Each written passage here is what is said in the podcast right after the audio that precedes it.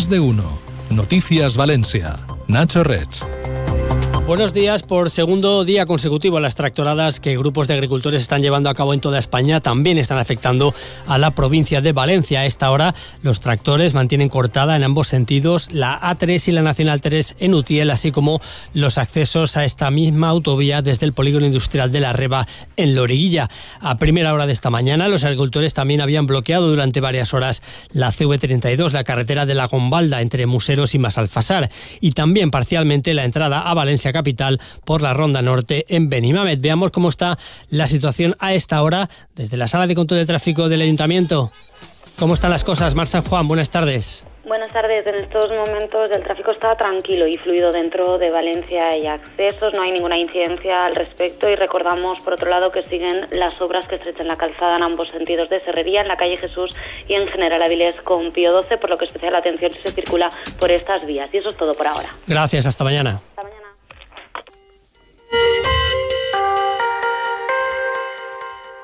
Un hombre ha sido detenido hoy en Valencia por matar, presuntamente, a otro de varias pedradas en la cabeza a primera hora de la mañana en los jardines del Turia, bajo el puente del Real. En el mismo suceso ha resultado gravemente herido una segunda persona. Tanto el arrestado como las víctimas son migrantes en situación de sin hogar que suelen pernoctar en esa zona. El detenido se ha entregado voluntariamente en la comisaría de la Policía Local de Ciutat Bella para confesar lo ocurrido. Amparo Sánchez. Poco después, los agentes han acudido al lugar y han encontrado a uno de los hombres muerto con la cabeza reventada, pedradas y otro deambulando por la zona gravemente herido. Este último, que en un principio se había datado también por fallecido, se encuentra ingresado en estado crítico en el hospital La Fe. La delegada del Gobierno, Pilar Bernabé, ha confirmado que se está investigando lo sucedido. Eh, la víctima fue al puesto de la Guardia Civil de Altea, eh, acompañada por unos eh, por la policía local de Alfaz del Pi y unos vecinos que le pidieron que fuera a denunciar porque ella no quería. Por su parte, el portavoz municipal de Vox y segundo teniente de alcalde de Valencia, Juanma Badenas, ha dicho que lo ocurrido hace más necesario que nunca reforzar la seguridad en el antiguo cauce, así como prevenir los asentamientos ilegales debajo de los puentes. En este sentido, cree que el ayuntamiento debería construir un tercer estanque en el lugar del suceso, al margen de los dos que ya están proyectados bajo los puentes del Reino y del Ángel Custodio. Creo que en este momento, y esto es un hecho que lo demuestra, hay inseguridad en los jardines del río Turia. Hablábamos de dos estanques uno debajo del ángel del, del, puente del ángel custodio, otro bajo el puente del reino, pero ahora creo que habrá que pensar también en otro debajo del puente del real, que es donde lamentablemente, y lamento mucho que esto haya sucedido, ha ocurrido esta tragedia.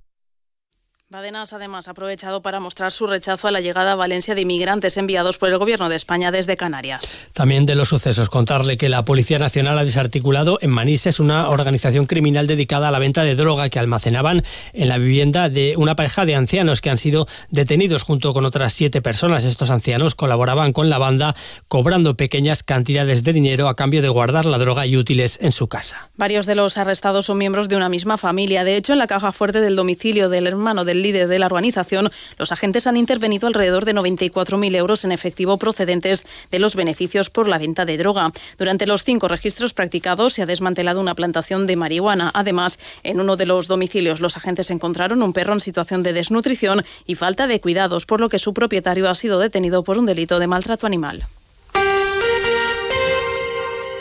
¿Alguna vez se ha preguntado cuánto le cuesta a la EMT limpiar cada noche sus autobuses por dentro para que por la mañana los usuarios los encuentren impecables? Pues nada menos que 1,2 millones de euros cada año. Ese es el importe por el que, según ha podido saber Onda Cero, la empresa municipal ha adjudicado este servicio de limpieza, que es uno de los contratos más cuantiosos de cuántos oferta la compañía. El nuevo contrato será para un periodo máximo de cuatro años y se ha adjudicado por un importe total de algo más de 5 millones de euros, lo que supone esos 1,2 millones anuales. De acuerdo con el pliego de condiciones, empresa adjudicataria deberá limpiar interiormente cada noche los autobuses que hayan operado el día anterior y aquellos que vayan a hacerlo durante la siguiente jornada. El servicio incluye trabajos como el barrido del suelo, la desinfección o la limpieza de cristales. Estas labores de se desarrollan entre las 10 de la noche y las 6 de la mañana en los dos depósitos de autobuses que tiene la MT, las cocheras de San Isidro y el depósito norte situado junto al campus de Vera de la Universidad Politécnica. La empresa deberá subrogar a los trabajadores de la concesionaria anterior de este servicio que son un total de 46. La delegada del Gobierno de la Comunidad Valenciana, Pilar Bernabé, se ha referido hoy al proyecto de soterramiento del denominado Paso a nivel de la muerte de Alfafar, después de que ayer el presidente de la Generalitat, Carlos Mazón, reivindicara de nuevo que los 133 millones que calcula que va a costar esa eliminación sea eh, incluido en los presupuestos generales del Estado. Bernabé ha dicho hoy que este proyecto es una prioridad para el Ministerio de Transportes y recuerda que ha defendido siempre el proyecto para garantizar la seguridad ciudadana en la zona. Hemos tardado más de dos años hasta que hemos podido desatascar una voluntad que era necesaria e imprescindible y que el Ministerio ha defendido desde el primer momento. El paso a nivel era una infraestructura que había que eliminar, que hay que eliminar para garantizar la seguridad de todas las personas. Y después hablaremos con todas las administraciones.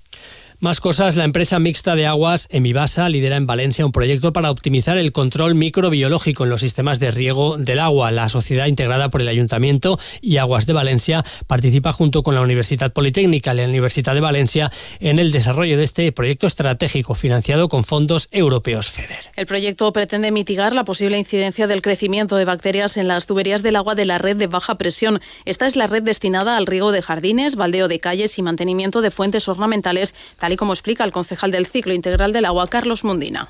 El objeto de este proyecto es mitigar el posible impacto e incidencia que provoca el crecimiento y propagación de bacterias y biofilms en la red de baja. Esta red de baja es la que utilizamos para el riego de los parques y jardines, el baldeo de nuestras calles y eh, el agua de las fuentes ornamentales. En definitiva, queremos mejorar la calidad del agua de riego para facilitar en las mejores condiciones ese agua de riego al medio natural.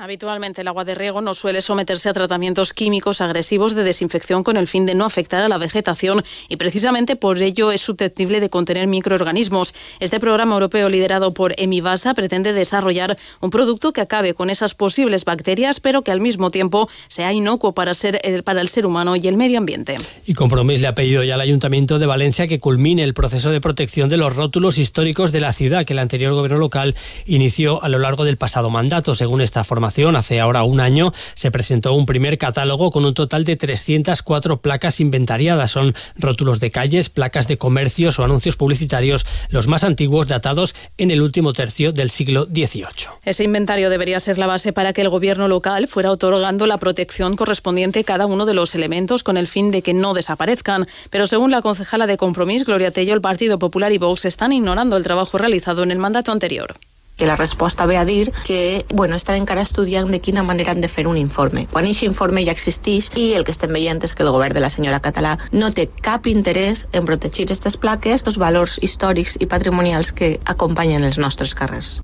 El Ayuntamiento de Valencia, por otra parte, ha presentado el programa humanitario Vacances en Pau, que busca familias acogedoras para menores saharauis durante dos meses de verano. Una iniciativa que permite que niños de los campamentos de refugiados de Tinduf, de unos ocho años de edad, disfruten en julio y agosto en un entorno seguro y saludable. El Ayuntamiento les organiza actividades recreativas donde comparten experiencias con familias con, con las que conviven, al tiempo que promueven valores como el respeto hacia otras culturas. La concejala de Servicios Sociales, Marta Torrado, anima a las familias a colaborar con esta iniciativa.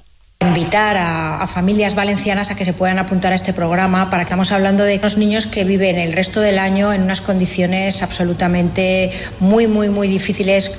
Tienen temperaturas en el desierto de entre 55 y 60 grados y por lo tanto el darles la oportunidad de que vengan con familias de acogida valencianas durante esos meses pues es un programa muy enriquecedor y muy recomendable y destacar que el concertista Josep Pulom, uno de los pianistas españoles de mayor reconocimiento, inicia esta tarde en el Palau de la Música de Valencia la nueva edición del ciclo Cambra al Palau, que vuelve a desarrollarse en la Sala Rodrigo después de cuatro años en obras. El programa del concierto reúne sonatas y rondos de Mozart y otras obras de compositores que adoraban al músico de Salzburgo.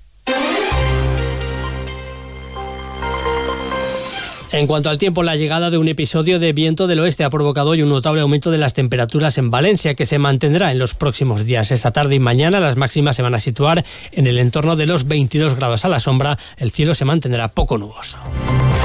Llegamos ya a las 2 menos 10 ahora, actualidad regional aquí en Onda Cero.